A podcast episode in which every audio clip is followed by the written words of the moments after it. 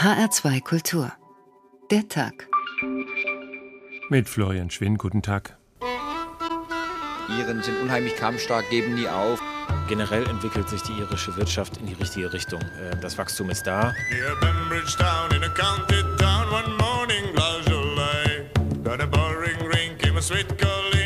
contrast to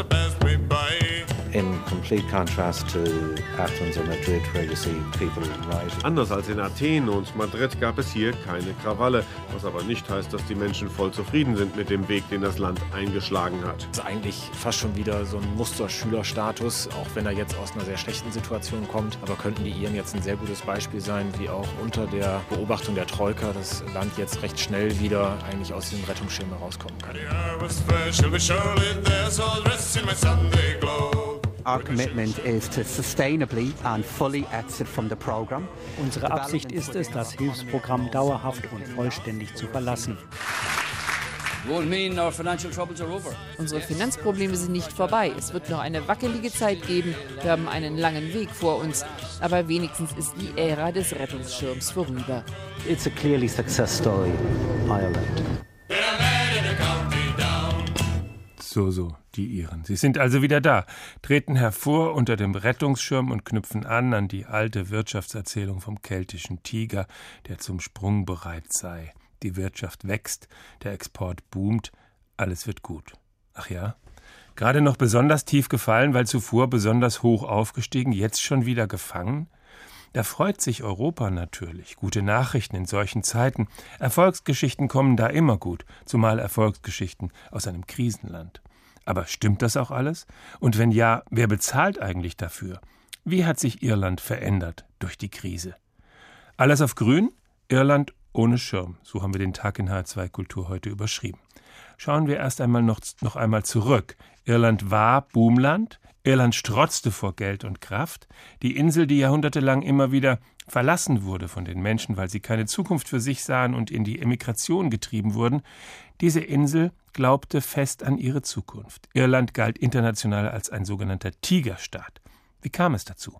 Wie wurde die Jahrzehnte und Jahrhunderte dauernde Stagnation durchbrochen, damals, Ende des vergangenen Jahrhunderts? Martin Aliot, seit vielen Jahren für europäische Festlandmedien auf der Insel, fasst für uns zusammen.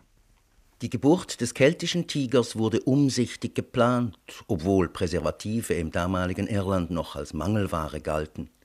Ende der 80er Jahre des letzten Jahrhunderts wurde der staatliche Haushalt saniert. Absprachen mit den Sozialpartnern kombinierten bescheidene Gehaltszuwächse mit sinkenden Einkommenssteuern.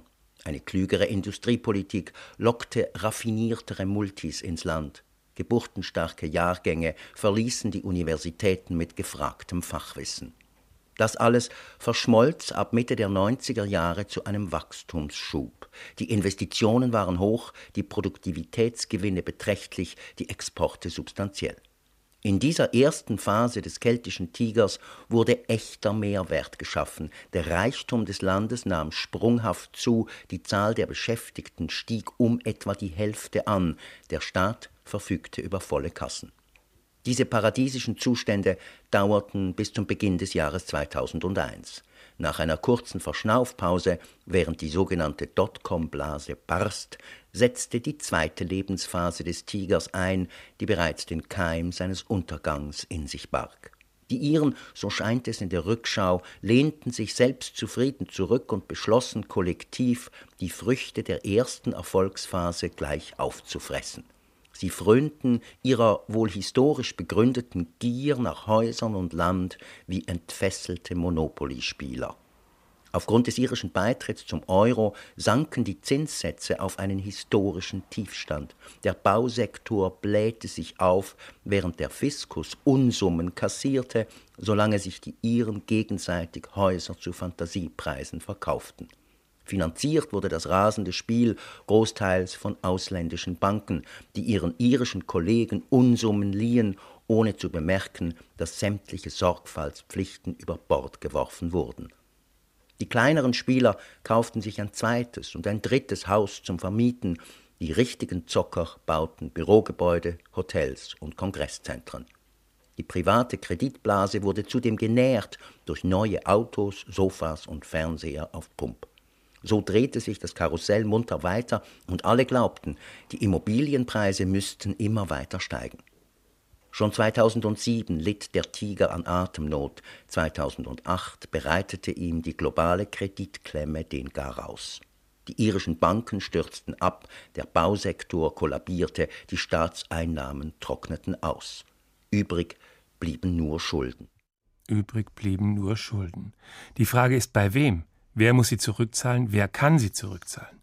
Stefan Wolf, Wirtschaftsredakteur aus dem ARD Börsenstudio. Guten Tag. Schönen guten Tag.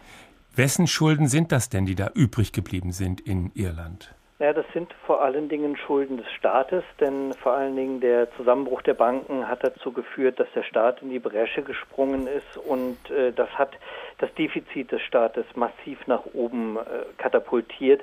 Irland ist mit 123 Prozent des Bruttoinlandsproduktes verschuldet. Die Maastricht-Kriterien haben mal 60 Prozent als Schuldenobergrenze festgelegt. Äh, es sind nur wenige, gibt nur wenige Länder auf der Welt, die stärker verschuldet sind, unter anderem äh, Italien, äh, die USA, aber eben auch Japan mit über 200 Prozent des Bruttoinlandsproduktes. Aber allein diese Größe zeigt schon, es hängt am Staat und damit natürlich am Steuerzahler hängt aber deshalb am Staat, weil der Staat erstmal die Banken retten musste oder wollte. Absolut richtig. Äh, der Staat hatte quasi auch keine andere Wahl, denn der Bankensektor hatte sich so aufgebläht, äh, dass ein Kollaps nicht nur das Finanzsystem Irlands in den Abgrund gezogen hätte, äh, sondern quasi das der gesamten bekannten Finanzwelt man muss ja sehen, dass allein die irischen Hauspreise sich in den Boomzeiten um 350 Prozent äh, verteuert haben. In einer Zeit, wir reden von Wachstumsraten, jetzt äh, Immobilienboom Deutschland, äh, da gibt es Wachstumsraten pro Jahr von etwa 5 bis 7 Prozent, nur um da mal eine Hausnummer mhm. zu nennen. Und diese Schulden, die sich da aufgehäuft haben, die sind vom Staat quasi übernommen worden. Die Bankenrettung hat im Jahr 2010 das Defizit Irlands auf 31 Prozent Prozent nach oben katapultiert. Das Maastricht-Kriterium zur Erinnerung, das liegt bei drei Prozent des Bruttoinlandsprodukts und das zeigt ungefähr die Größenverhältnisse hier. Wie ist die Situation denn jetzt? Also Irland hat jetzt angekündigt, wir treten am 15. Dezember, also in zwei Monaten exakt, treten wir unter dem Rettungsschirm heraus. Bye bye Troika. Alles ist gut. Ist es denn gut? Wie steht denn der Bankensektor heute da? Der Bankensektor steht weitaus labiler da, als es scheinen mag, äh, aus zwei Gründen. Zum einen sind die ganzen Hypothekenschulden, die sich da angehäuft haben, natürlich noch nicht abbezahlt. Da gibt es ein, ein Riesenproblem. Über 15 Prozent aller Hypothekenschulden in Irland werden aktuell gar nicht bedient und das zu einem Löwenanteil schon länger als sechs Monate. Und dazu kommt eben auch noch, dass die Europäische Union bzw. die EZB im kommenden Jahr einen Stresstest für die europäischen Banken plant. Und dieser Stresstest, der könnte dazu führen, dass noch einmal offenbar wird, dass sehr hohe Finanzbedürfnisse da sind, vor allen Dingen auch äh, bei den irischen Banken. Und um diese Finanzbedürfnisse zu befriedigen, ja, das könnte dann eben passieren, dass dann der irische Staat noch einmal in die Bresche springen muss. Das heißt, er bräuchte er neues Geld. Würde er das denn bekommen? Er ist ja dann nicht mehr unter dem Rettungsschirm, sondern er müsste das Geld ja am freien Markt akquirieren. Ja, der Ausgang aus dem Rettungsschirm ist natürlich keine Einbahnstraße. Es ist gut möglich, dass dann der Weg zurückgesucht wird. Das werden die stolzen Iren natürlich mit aller Kraft versuchen zu vermeiden. Aber ganz ausgeschlossen ist das natürlich nicht. Am Kapitalmarkt übrigens ist das Vertrauen äh, zu Irland durchaus zurückgekehrt. Wenn wir uns Anleihen anschauen mit fünfjähriger Laufzeit, dafür muss Irland aktuell etwa 2,6 Prozent Zinsen bezahlen. Im Vergleich dazu Deutschland bezahlt für fünfjährige Anleihen 0,9 2,9 Prozent, äh, das ist natürlich sehr viel weniger, aber auch diese etwas mehr als 2,5 Prozent, die zeigen doch, es ist Vertrauen da, die Risiken eines Ausfalls werden nicht so hoch eingeschätzt. Äh, die Finanzwelt scheint bereit zu sein, Irland wieder Geld leihen zu wollen. Obwohl doch die irische Politik eigentlich sich nicht geändert hat. Also zum Beispiel die irische Steuerpolitik ist geblieben. Niedrige Unternehmenssteuern sollen bleiben, um ausländische Investoren anzulocken. Das kennen wir und das war ein Teil des Problems ursprünglich, das billig Billigsteuerland Irland, ist aber weiterhin da Erstmal war es ja ein Teil der Erfolgsgeschichte und Irland argumentiert natürlich damit, äh, dass das Land sagt, wir spielen unsere Vorteile aus, so wie Deutschland als Exportnation seinen Vorteil ja international ausgespielt hat, sehr niedrige Lohnstückkosten zu haben. Wir haben das über die niedrigen Unternehmenssteuern gemacht. Es sind viele Unternehmen angesiedelt worden. Man denkt an die vielen Callcenter, die sich ja in Irland äh, befunden, befunden haben und nach wie vor äh, befinden. Da will natürlich der irische Staat weiter ran, wird gedrängt, dass letztendlich äh, hier nachgebessert werden muss, dass man da gleiche er gleiche Grundlagen für alle schafft. Aber das ist sicherlich ein Streitpunkt, der sich so leicht nicht lösen lassen wird. Denn Irland wird natürlich versuchen, vor allen Dingen von der hohen Arbeitslosigkeit wieder runterzukommen. Die ist ja in der Krise auf über 14 Prozent gestiegen, also auch im europäischen Vergleich äh, außergewöhnlich hoch. Und da müssen die Iren wieder runter, um eben trotz der getroffenen Sparmaßnahmen wieder ein gewisses Wohlstandsgefüge zu schaffen. Heute hat die EU den Weg freigemacht für die geplante europäische Bankenaufsicht. Aufsicht. Das gab es nicht, als Irland in die Krise gerauscht ist. Heißt das heute oder demnächst, wenn die dann installiert ist, wäre das besser und diese Krise würde sich nicht wiederholen? Die Krise könnte sich durchaus auch wiederholen, denn für Schieflagen im Immobiliensektor kann natürlich auch eine Bankenaufsicht äh, nicht garantieren, dass so etwas nicht passiert. Aber die Kontrolle könnte natürlich besser werden. Irland hat durch seine laxen Kontrollvorgaben vor der Krise, die waren sehr viel lockerer als im Rest Europas, viele Banken angelockt. Unter anderem zum Beispiel die Deutsche Pfandbriefbank, die DEPFA. Und da hat es eben vor der Krise diese merkwürdige Konstellation gegeben, dass Irland gesagt hat, die kontrollieren wir nicht, ist eine deutsche Bank, hm. während die deutschen Kontrollbehörden gesagt haben, die kontrollieren wir nicht, weil die sitzen in Irland. Und äh, daraufhin konnte die DEPFA natürlich Geschäfte machen, die sonst den Kontrolleuren aufgefallen wären. Das wird es in Zukunft nicht mehr geben. Die DEPFA, nun mal um das vollständig, der Vollständigkeit halber dazu zu sagen, ist heute Teil der Hypo Real Estate und also in der Hand des deutschen Staates. Das ist ein Teil, den wir zurückgekauft haben mit Steuergeldern. Stefan Wolf, Wirtschaftsredakteur aus dem ARD Börsenstudio, recht herzlichen Dank. Alles auf Grün, Irland ohne Schirm, der Tag in HR2 Kultur.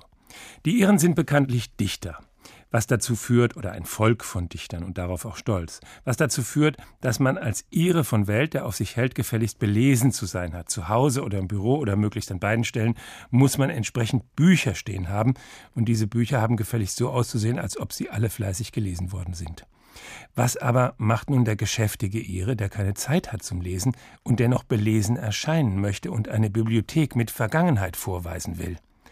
Er bestellt den Buchbehandler und gibt eine Behandlung seiner Bücher in Auftrag. Handhabung Deluxe. Jeder Band wird übel zugerichtet. Die Buchrücken der kleineren Bände werden in einer Weise beschädigt, die den Eindruck entstehen lässt, sie seien in Brust- oder Hosentaschen herumgetragen worden. Eine Passage in jedem Band wird mit Rotstift unterstrichen, plus Ausrufungs- oder Fragezeichen am Seitenrand. Ein altes Programm vom Gate Theater wird jedem Band als vergessenes Lesezeichen beigelegt. Drei Prozent Ermäßigung, wenn alte Programme des Abbey Theater akzeptiert werden.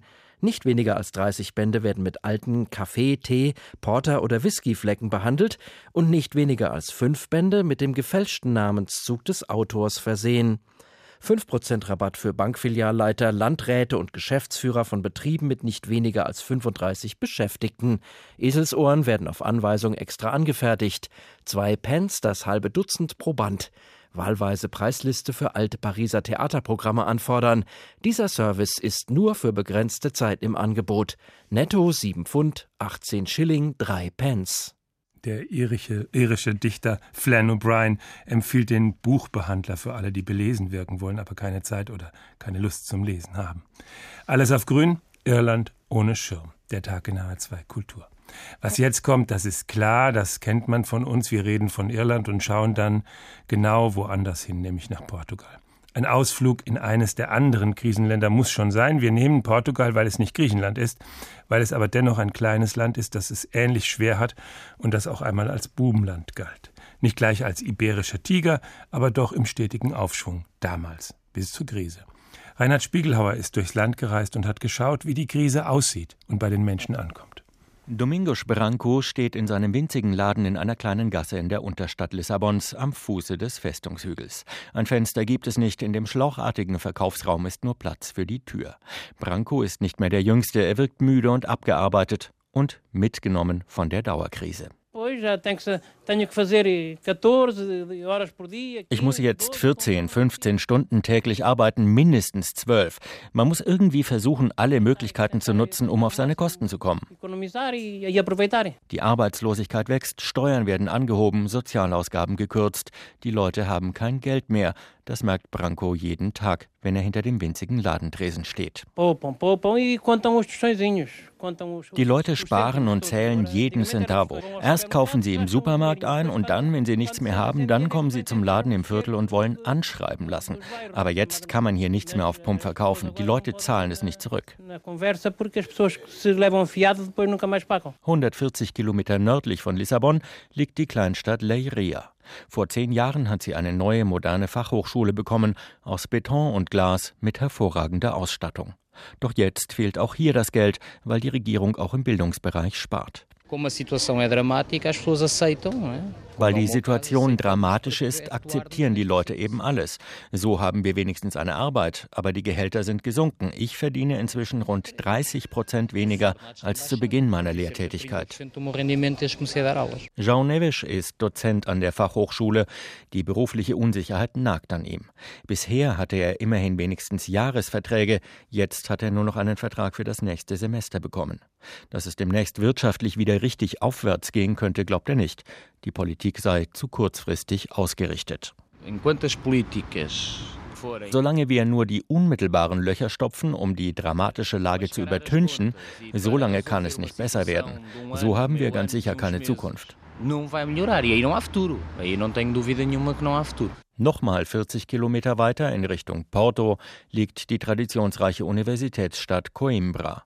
Dort lebt Rentnerin Rosario Gama. Auch sie ist nicht gerade optimistisch und lässt an der Regierung und ihrer Sparpolitik kein gutes Haar. Es ist einfach ein Massaker, das die begehen. Ich denke, es gibt kein anderes Land in Europa, das seine Rentner so schlecht behandelt wie dieses. Kürzungen auf Kürzungen. Außer den alten im Haushalt haben sie jetzt nochmal neue angekündigt. Rosario Gama geht es nicht alleine um die Versuche der Regierung, die Renten zu kürzen. Auch unter den Sparmaßnahmen im Gesundheitsbereich leiden die Alten am meisten, klagt sie. Sie hat eine Selbsthilfeorganisation gegründet, die versucht, sich gegen die Sparmaßnahmen zu wehren. Dass es dem Land und den Portugiesen demnächst wieder besser gehen könnte, sie kann es sich nicht vorstellen, ganz im Gegenteil. Wenn wir an das denken, was noch kommt, es wird sicher noch schlimmer. Und wenn die Lage sich weiter verschlechtert, dann wissen wir wirklich nicht, was aus uns werden soll. Das ist ein Teufelskreis. Reinhard Spiegelhauer auf der Suche nach den konkreten Auswirkungen der Krise in Portugal. Das Land will gerade mit einem neuerlichen Sparhaushalt in das nächste Jahr starten und könnte dann vielleicht zum zweiten Mal Probleme mit dem eigenen Verfassungsgericht bekommen. Das hat schon einmal ein Sparprogramm der Regierung in Lissabon für nichtig, weil verfassungswidrig erklärt. Und jetzt aber zurück nach Irland zu Ralf Socek, Korrespondent der Taz dort und der Zeit in Irland, seit vielen Jahren dort lebend. Guten Tag, Herr Socek. Ja, hallo, guten Tag. Sie haben den Aufstieg Irlands zum keltischen Tiger, so haben wir das vorhin genannt, miterlebt und dann den Zusammenbruch, die Krise. Und jetzt hören wir, im Dezember will Irland unter dem Rettungsschirm hervortreten, will sich wieder alleine weiter bewegen. Alles ist gut. Ist das wirklich so? Ja, es hört sich erstmal gut an, aber es ist natürlich nicht so. Ich meine, heute ist der nächste Sparhaushalt verkündet worden, der siebte innerhalb von sechs Jahren. Weitere 2,5 Milliarden müssen eingespart werden. Und er trifft natürlich viele Leute, ähm, vor allen Dingen also auch Arbeitslose und ähm, Sozialhilfeempfänger. Da wird gekürzt und ähm, dann hat man natürlich auch die Hausbesitzer, die während des keltischen Tigers, also zu den Hochzeiten des Booms, die Häuser zu einem Wert gekauft haben, den sie das schon damals eigentlich nicht hatten und der 2008 dann ins Bodenlose gefallen ist. Das heißt, viele Leute leben jetzt in Geistersiedlungen. Es gibt 300.000 leerstehende Häuser. Und diese Leute wissen, die kommen dann nicht mehr weg, weil sie ihre Häuser einfach nicht verkaufen können. Die wohnen zum Teil völlig alleine in einer Straße. Die anderen Häuser stehen leer, zum Teil sind es auch noch Baustellen. Und ähm, man, man kommt da einfach nicht mehr raus, außer man gewinnt im Lotto. Andere Leute wiederum, es sind glaube ich jetzt 20 Prozent, können ihre Hypotheken nicht mehr zahlen. Das heißt, es kommt auch eine Welle der äh, Repossession, also die Banken werden die Häuser übernehmen.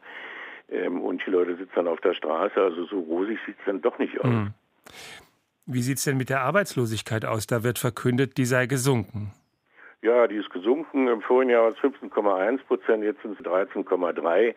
Aber die Gründe dafür sind auch nicht so positiv, denn äh, wandern immerhin 50.000 Iren im Jahr aus vor allen Dingen vom Land. Äh, und es sind gut ausgebildete Leute, die irgendwann auch mal wieder fehlen werden hier, falls es doch mal irgendwann aufwärts gehen sollte mit der Wirtschaft.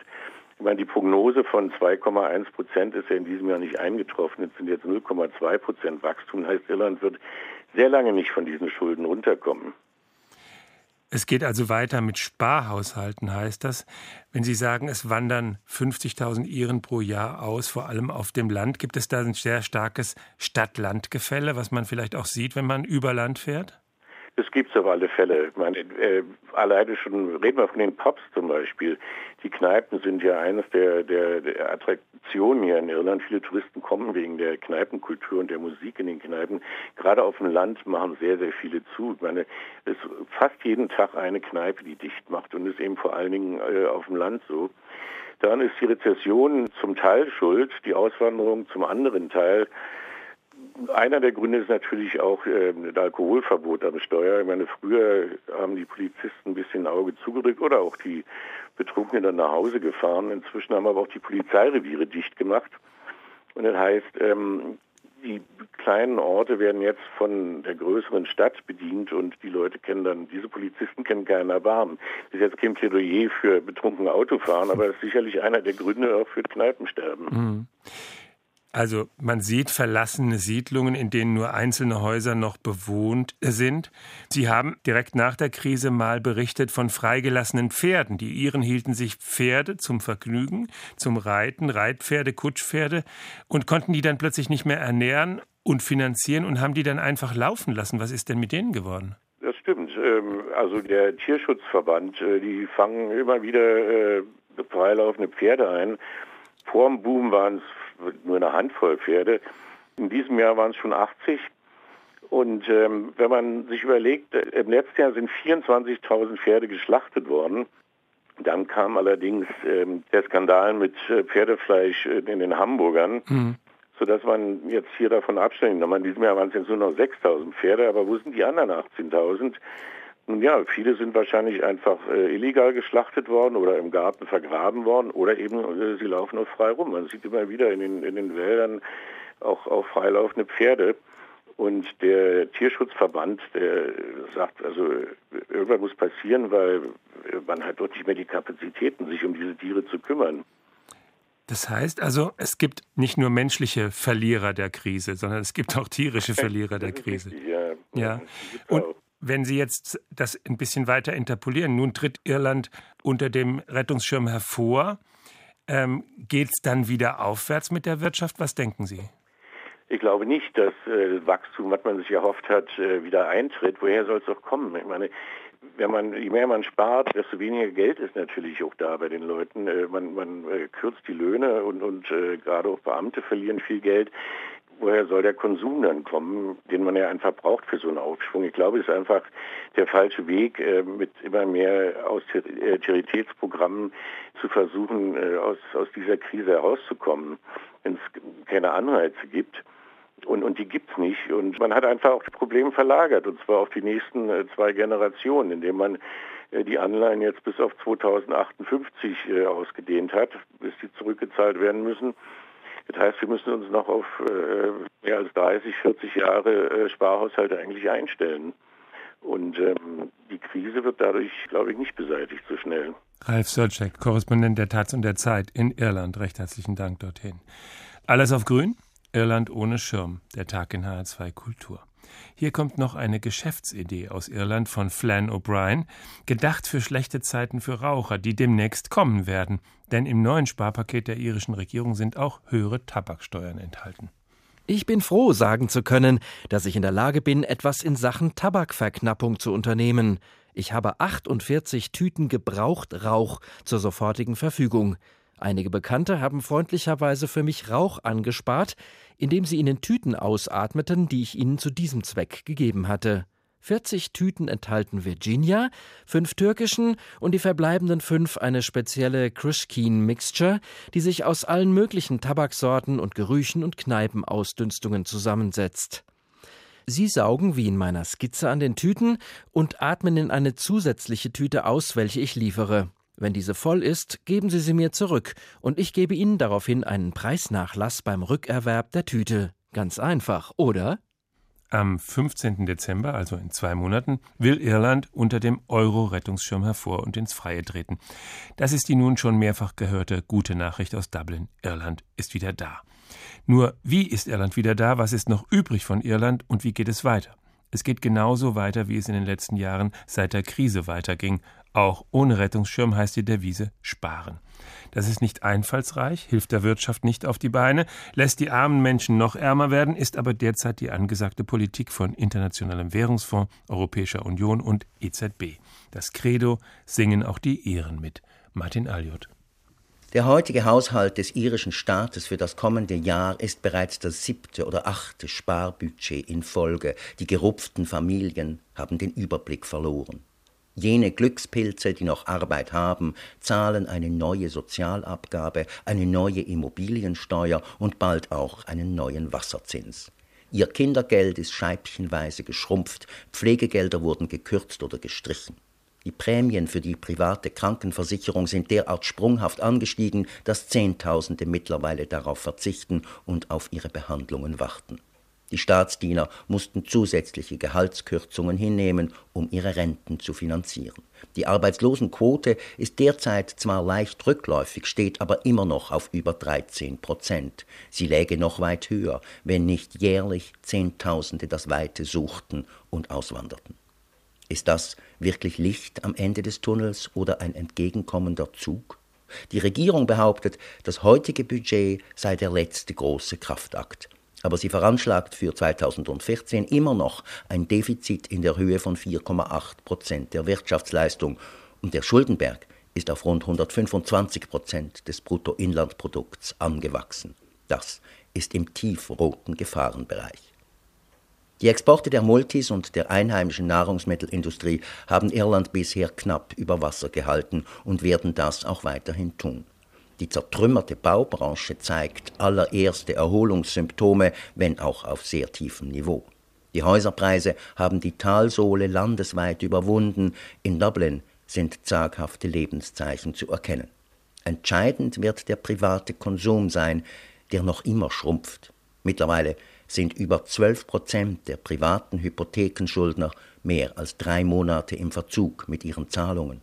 Werden die anderen jetzt plötzlich Zuversicht entwickeln und neue Waschmaschinen und Autos kaufen? Vermutlich ist es dafür noch zu früh. Optimisten dürfen behaupten, dass es vermutlich nicht mehr schlimmer wird. Aber angesichts der unverändert hohen Schulden der Haushaltungen ist das ein schwacher Trost. Mitte Dezember also will Irland das Zwangsregiment der Troika verlassen und wieder auf eigenen Beinen stehen. Der staatliche Kreditbedarf für das kommende Jahr ist bereits gestillt, die Kassen sind voll. Aber der irische Alltag wird sich am 16. Dezember nicht verändert haben. Martin Aljot aus Irland. Barbara Wesel, unsere Korrespondentin für Irland. Guten Tag. Guten Tag. Vom irischen Alltag, von leerstehenden Siedlungen, von freilaufenden Pferden und auswandernden jungen Leuten haben wir schon ein wenig gehört. Auch davon, dass der irische Bankensektor deutlich geschrumpft ist, aber auch nicht viel besser dasteht. Wir haben auch schon gehört, dass die irische Politik eigentlich so weitermacht wie bisher mit äh, Unternehmensbilligsteuern und so weiter. Hat die Krise da keinen Neuanfang bewirkt in der Politik? Hat es da keine gravierenden Veränderungen gegeben? Es hat eine neue Regierung gegeben, die zumindest bemüht, das, äh, sich bemüht, das Image der Saubermänner zu kultivieren. Und die, das muss man schon zu Ehren von Enda Kenny und seinen Leuten sagen, zumindest äh, eine ordentliche Regierungsführung betreibt, wenn man das mal so qualifizieren darf. Sie tun all das, was nötig ist. Sie rechnen ordentlich nach, wenn sie einen Haushalt vorlegen. Sie machen keine Luftbuchungen. Sie machen auch keine falschen Versprechungen mehr. Sie sagen den Ehren schon immer wieder, die Zeiten sind hart und sie werden vorläufig nicht besser. Das hat er jetzt auch gerade wieder getan, als er am Wochenende gesagt hat, wir sind fertig gerettet, wir können sozusagen unter dem Schirm vorkommen, aber unsere Probleme sind damit nicht vorbei. Also die versuchen schon, die Bevölkerung nicht pausenlos zu belügen, wie das früher so gang und gäbe war. Aber dennoch, im Grunde kommen die natürlich aus dem gleichen politischen Genpool, äh, der jahrzehntelang die irische Politik gestellt hat. Und wenn man einen Iren fragt, mit irgendjemandem in den Pub geht und sagt, erzähl mir doch mal ein bisschen was über eure Politik und was denkst du eigentlich so über eure Politiker, muss man darauf gefasst sein, einen Schwall von mindestens einer halben Stunde Wut entgegengeschleudert zu bekommen. Was ist denn da so schiefgelaufen? Wie funktioniert denn die Politik oder wie hat sie funktioniert und tut es ja offenbar immer noch ein bisschen in Irland? Wie wird sie ausgehandelt? Wer mit wem? Wie, wie funktioniert das? Es gibt ein großartiges Buch, das erschien sozusagen äh, auf dem ersten Höhepunkt der Krise 2010, äh, stammte von dem irischen Journalisten und Schriftsteller Fintan O'Toole. Der schreibt für die Zeitung Independent, kennt das Land seit jeher. Äh, und das heißt äh, A Ship of Fools, das Narrenschiff äh, wie Dummheit, das ist in der Tat, äh, äh, die wie Dummheit und Korruption den keltischen Tiger versenkten. Und da wird das alles ganz genau beschrieben. Äh, Finden und glaube ich, gibt im Grunde eine Art Mehrheitsmeinung bei der irischen Bevölkerung wieder. Ähm, es ist eine Kleptokratie im, im Verein mit Vetternwirtschaft. Jahrzehntelang wurde in Irland Politik auf dem Golfplatz betrieben. Das Problem ist einfach, dass da ein Land entstanden ist, sozusagen mit einer Wirtschaft der ersten Welt, ne? also globalisierte Märkte, IBM, äh, Google und so weiter, ne? ganz vorne, äh, das aber über eine Politik verfügte oder politische Strukturen wie in der dritten Welt. Nämlich, wenn dein Onkel einen Bauauftrag will, äh, dann müsstest du vielleicht was für den Vetter meiner Schwester tun. Der will nämlich dringend eine Go-Kart-Bahn äh, Go äh, oh. Go vor Dublin bauen. Das heißt, man äh, hat nicht so direkt verhandelt? Das Give and Take. Das heißt, man hat nicht direkt verhandelt, ähm, sondern man hat über Dritte, über Bande gespielt. Das hört sich nach Mafia an immer über Bande gespielt. Es sind incestuöse Verquickungen gewesen. Irland hat das Problem, so sagen eigentlich fast alle Iren, dass das Land zu klein ist, dass jeder mit jedem in der Schule war. Und jeder jeden irgendwie kennt und dass der Staat eben nicht sozusagen als, sag ich mal, abstrakter Regelungsmechanismus gesehen wird, wie vielleicht in Deutschland, äh, sondern dass der Staat im Grunde so eine Art Geben und Nehmen von gegenseitigen Verpflichtungen ist. Also jeder schuldet jedem was, weil ja schon dein Onkel meinem Großvater mal irgendwo einen Zaun gebaut hat. Das das wird über Generationen weitergetragen. Äh, und so war es eben, dass eine politische Klasse entstand, die sich sozusagen ständig nur aus sich selbst wieder äh, erschuf und, äh, ein, und im Grunde nicht wirklich erneuerte, sondern nur fortsetzte. Und es gibt da sensationelle Fälle, was die Korruption angeht. Zum Beispiel hat der äh, damalige äh, Premierminister, der vor äh, Bertie Ahern am Zuge war, Hoy, der hat während seiner Amtszeit 45 Millionen ähm, Euro irgendwie mal so, ja, weiß man auch nicht genau, wo die herkamen. Die, die hat er verdient, kann man nur sagen. Dennoch hat er dann am Ende seiner Amtszeit für einen Freund noch nebenbei mal 250.000 aus irgendeinem Parteifonds geklaut, weil der gerade eine Operation brauchte. Äh, übrigens äh, für eine Lebertransplantation aus äh, bekannten Gründen äh, muss sowas erfolgen. Ne? Also das Ganze hat natürlich auch mit Alkoholgenuss zu tun, mit der Pappkultur, mit dem Golfspielen, mit dem ewigen ähm, abendlichen Partys und, und Festivitäten, zu denen man sich gegenseitig einlädt in Irland, das ist alles im Grunde ein einziger Sumpf. Und es hat sich niemand jetzt aufgemacht, junge Leute, die gesagt haben, so jetzt ist fertig, jetzt komme ich mal, jetzt machen wir eine Seiteneinsteigerpartei. Niemand hat sich aufgerafft, aufgemacht und ist da reingegangen, stattdessen wandern die aus oder was machen die?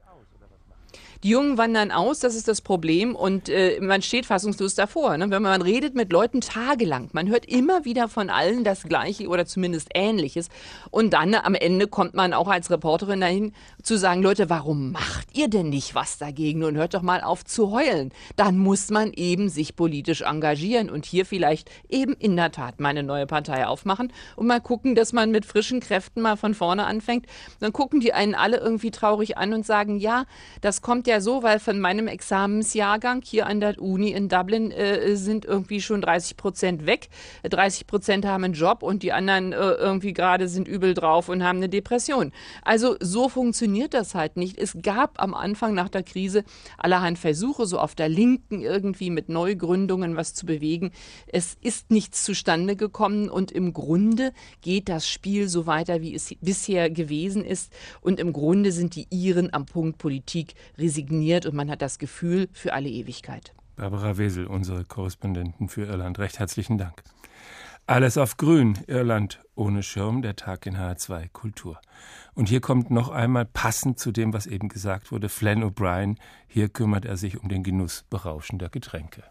Mir ist bewusst, dass sich einige meiner Leser ein Leben lang des Genusses berauschender Getränke enthalten, weil sie davon überzeugt sind, dass ich das Trinken missbillige und sie infolgedessen nicht trinken können, ohne sich mein tiefes Missfallen zuzuziehen. Dies entspricht nicht ganz den Tatsachen. Ich selbst bin durchaus dafür bekannt, dass ich trinke, für gewöhnlich in Maßen, das liegt bei Finsterwalde, da ich der Ansicht bin, dass die Sättigung der inneren Organe mit giftigen Flüssigkeiten Gelegenheit zur Kultivierung von Pein, Ekel und Todesfurcht als unschätzbare spirituelle Therapie bietet. Auch halte ich das Trinken für löblich, weil es für den größten Witz verantwortlich ist, der je propagiert wurde, nämlich dass die Abstinenz vom Alkohol, mit welcher eiserne Gesundheit, klarer Blick, makellose Nerven und finanzielles Gedeihen einhergehen, eine Demütigung ist, eine Not, die nur von Mystikern ertragen werden kann, ganz im Gegensatz zum übermäßigen Trinken, zu welchem der Verfall der Organe, zerrüttete Familien, Mord, Diebstahl, Lähmung und plötzlicher Tod gehören. So viel zum Genuss berauschender Getränke von Flann O'Brien. Alles auf Grün, Irland ohne Schirm. Der Tag in H2 Kultur. Die Finanzminister der Europäischen Union haben zwei Tage in Luxemburg getagt und heute nach zähen Verhandlungen mit dem Neinsager Großbritannien, nicht Irland, und einigen Zugeständnissen für Großbritannien, wie immer, dann doch die Europäische Bankenaufsicht auf den Weg gebracht. Das ist die eine gute Nachricht aus Luxemburg. Und die zweite, die kennen wir schon. Irland wird den Rettungsschirm nicht mehr brauchen wollen. Aber was ist eigentlich mit all den anderen Krisenländern? Unser Korrespondent Andreas Reuter hat mal abgezählt unterm Rettungsschirm.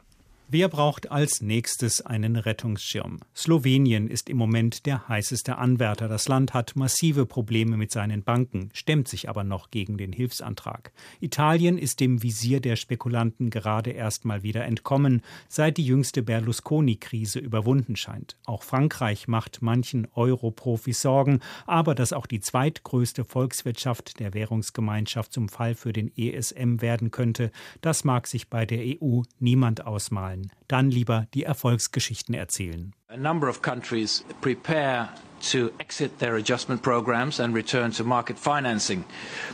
Einige Länder bereiten sich darauf vor, die Anpassungsprogramme zu verlassen und an die freien Kapitalmärkte zurückzukehren. So werden die Hilfsprogramme für Irland und Spanien im Dezember auslaufen. And fiscal consolidation effort has been realized. In beiden Ländern haben sich die Aussichten für Wirtschaft und Haushalt verbessert. Reformen des Finanzsektors sind verwirklicht und die Anstrengungen für die Sanierung der Finanzen wurden umgesetzt, verkündete gestern Jeroen Dijsselbloem, der Chef der Eurogruppe.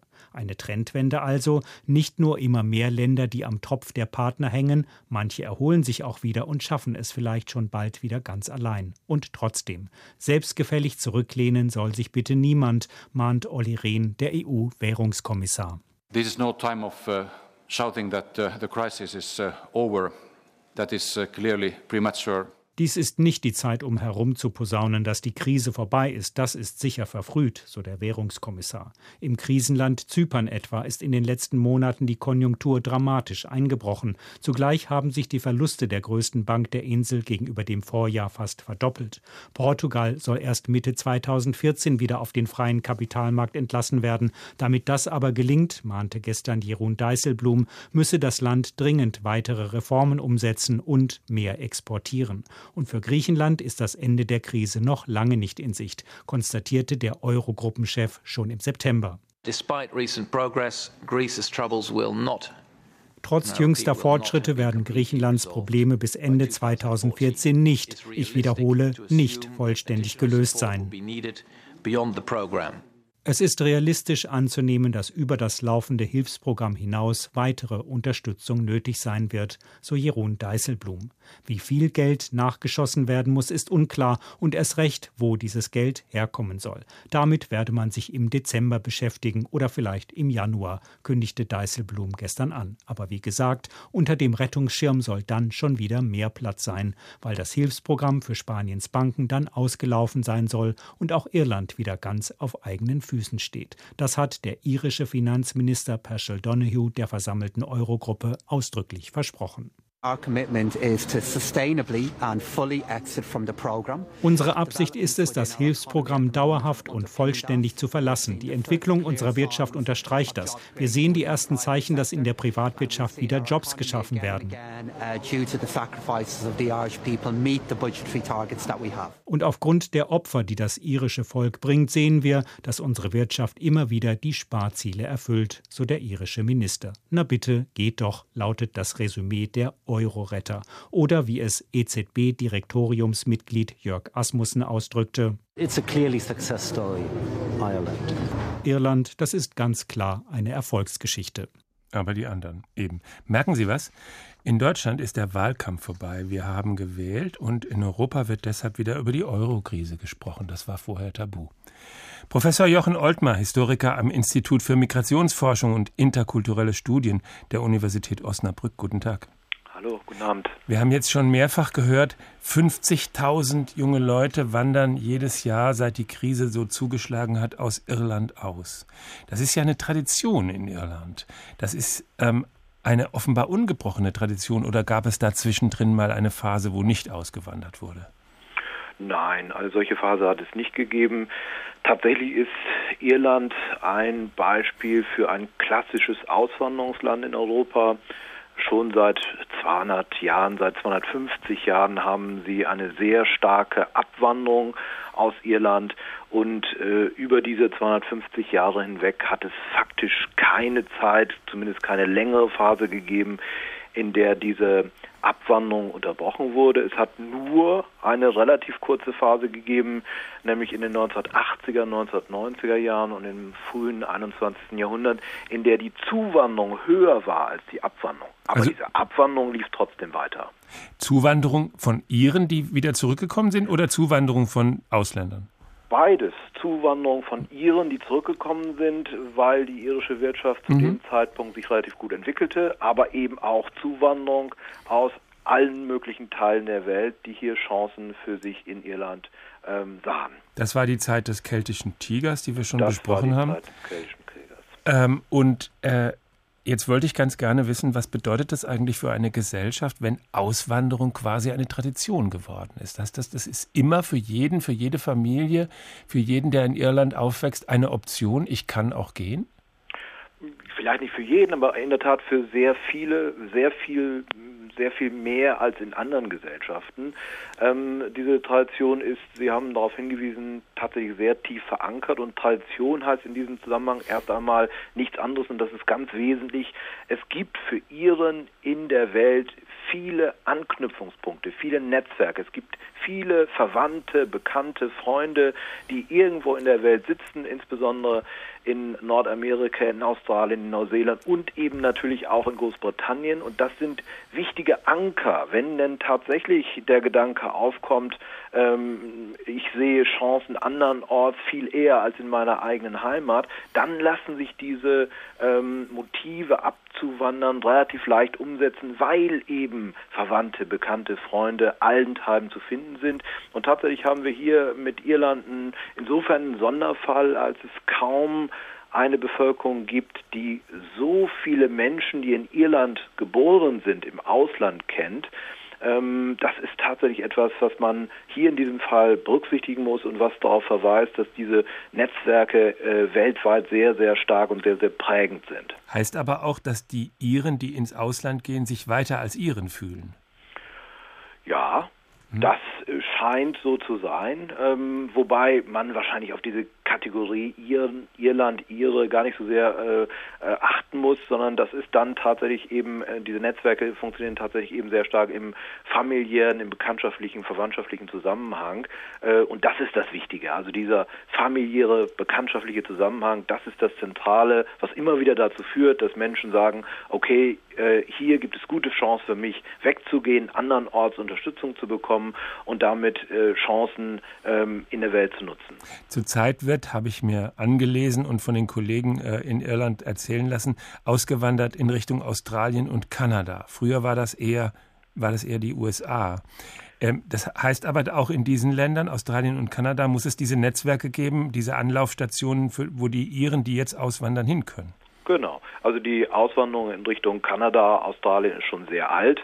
Äh, Australien ist schon seit äh, fast 200 Jahren ähm, Ziel von irischen Auswandern, wobei die Auswanderung nach ähm, Australien begonnen hat als Streiflingstransport mhm. und äh, und zwar von den britischen Obrigkeiten in Irland initiiert äh, und seit diesen Streiflingstransporten, diesen irischen Streiflingstransporten gibt es eine relativ starke ähm, Verbindung nach Australien, genauso wie es schon eine sehr alte und sehr stabile, sehr starke Verbindung nach Kanada gibt. Und die klassischen Auswanderungsländer früher, also jetzt mal abgesehen von den beiden schon genannten, war doch USA dabei, oder? Die Vereinigten Staaten waren immer mit dabei. Das war über einen langen Zeitraum hinweg im 19. Jahrhundert das Hauptziel. Ähm, Im 20. Jahrhundert wurden dann eben Kanada, Australien, Neuseeland und insbesondere Großbritannien wichtiger. Im 20. Jahrhundert ist Großbritannien das Hauptziel der irischen Abwanderung. Also das heißt, Sie sind einfach auf die Nachbarinsel gegangen? Ja, das war eine günstige Möglichkeit, äh, weil die Reisekosten natürlich überaus gering waren im Vergleich zu Überseereisen. Äh, man hatte nur einen Verdienstausfall von wenigen Stunden oder wenigen Tagen und hatte äh, gute Möglichkeiten, ähm, dann doch seine Arbeitssituation, seine Lebenshaltung zu verbessern vor dem Hintergrund des starken Aufstiegs der britischen Industrie und vor dem Hintergrund auch im 20. Jahrhundert einer, einer, starken, einer hohen Nachfrage nach Arbeitskräften. Diese Netzwerke im Ausland, von denen Sie gesprochen haben, also Verwandtschaftsnetzwerke, mhm. irische Netzwerke, die dadurch über ganz viele englischsprachige Länder äh, ausgestreut sind, machen eigentlich doch das Auswandern auch viel einfacher. Man geht ja gar nicht in die Fremde, in ein Land, das man gar nicht kennt, sondern man trifft dort seine eigene Community. So ist es, genau. Das ist ein ganz zentraler Faktor für Migration überhaupt. Ähm, diese Netzwerke helfen tatsächlich andernorts anzukommen. Äh, Verwandte, Bekannte, die dort schon leben, helfen bei der Wohnungssuche, helfen bei der Arbeitssuche, helfen bei der Orientierung, beim Zugang auf Behörden und, und das ist kein ganz unwichtiger Faktor, ähm, dieses Vertrauen, das hier existiert, bietet eben emotionale Nähe. Und Migration ist eben mit Kosten verbunden, Geld, aber auch Kosten, die insbesondere in diesen emotionalen Bereich gehören. Mhm. Und durch diese Netzwerke wird in diesem Zusammenhang also sehr viel an, ähm, an äh, Kosten gespart, wenn man so will. Aber das Land Irland, das ja inzwischen ein Land ist, das seine Menschen, seine Leute gut ausbildet, das verliert natürlich die gut ausgebildeten Menschen. Ja, das ist so. Ähm, allerdings sind, denke ich, diese Netzwerke auch kein ganz unwichtiger Zusammenhang, ähm, denn ähm, es ist durchaus so, dass die Verbindung zwischen dem Herkunftsland und diesen Zielländern, diesen innerhalb dieser Netzwerke immer noch sehr stark ausgeprägt ist. Äh, das hat äh, viele Faktoren zur Folge. Also zum einen äh, kann ja durchaus diese Möglichkeit, diese relativ einfache Möglichkeit auszuwandern, auch ähm, ein sozialer Faktor insofern sein, als bestimmte Krisen dann leichter bewältigt werden können. Das heißt also, Erwerbslosigkeit wird in gewisser Weise, wenn man so will, exportiert, kann mhm. relativ leicht exportiert werden. Und zum anderen sind eben diese Netzwerke auch wichtig, weil beispielsweise Iren im Ausland eher irische Waren kaufen äh, Aha, als andere. Und das ist durchaus ein Aspekt, den man nicht vernachlässigen mhm. sollte. Und es kommt noch ein dritter Faktor hinzu, der in der gesamten Zeit, in den ganzen letzten 200 Jahren von hohem Belang ist. Die Iren, die abwandern, senden eben Geld nach Hause, senden Geld nach Irland und äh, das sind äh, wertvolle äh, Devisen, das sind wertvolle Summen, die ähm, am Ende auch für den Wiederaufstieg ähm, der irischen Wirtschaft nicht unerheblich sind. Professor Jochen Oltmer, Historiker am Institut für Migrationsforschung und interkulturelle Studien der Universität Osnabrück. Recht herzlichen Dank. Einen haben wir noch, einen Flann O'Brien. Hier hat er uns selbst die Medien beim Wickel. Er kümmert sich um die News und den besten Umgang damit. Hund beißt Mann. Okay, wir wissen, dass das keine Nachricht ist. Kein guter Zeitungsmann würde versuchen, daraus eine Geschichte zu machen. Aber Mann beißt Hotdog, ist das eine Nachricht? Wohlbekannter Hund in den Aufsichtsrat der Bank von Irland gewählt. Ist das eine Nachricht? Im Gesicht rot angelaufener Wucherer kämpft mit Frettchen. Wie ist es damit? Wenn übereifrige Zollbeamte in Dundalk darauf bestehen, das Gepäck vor ihren eigenen Augen zu durchsuchen, ist das eine Nachricht? Wenn der übersprudelnd schwungvolle Miles Nagapalin in Dublins totschickem Shelburne Hotel die geistreiche Bemerkung macht, die Amerikaner und Japsen seien Pazifisten, ist das eine Nachricht? Ungedobter Jockey reitet ohne vorherige Absprachen ungedobtes Pferd und gibt sein Bestes, um den Sieg zu erringen. Würde Reporter Ass Clark Gable für sowas die erste Seite rausschmeißen und die Druckmaschinen anhalten? Das Wort News besteht aus den Anfangsbuchstaben von North, East, West und South. Nachrichten aus allen Richtungen. Verstehen Sie? Aufhören!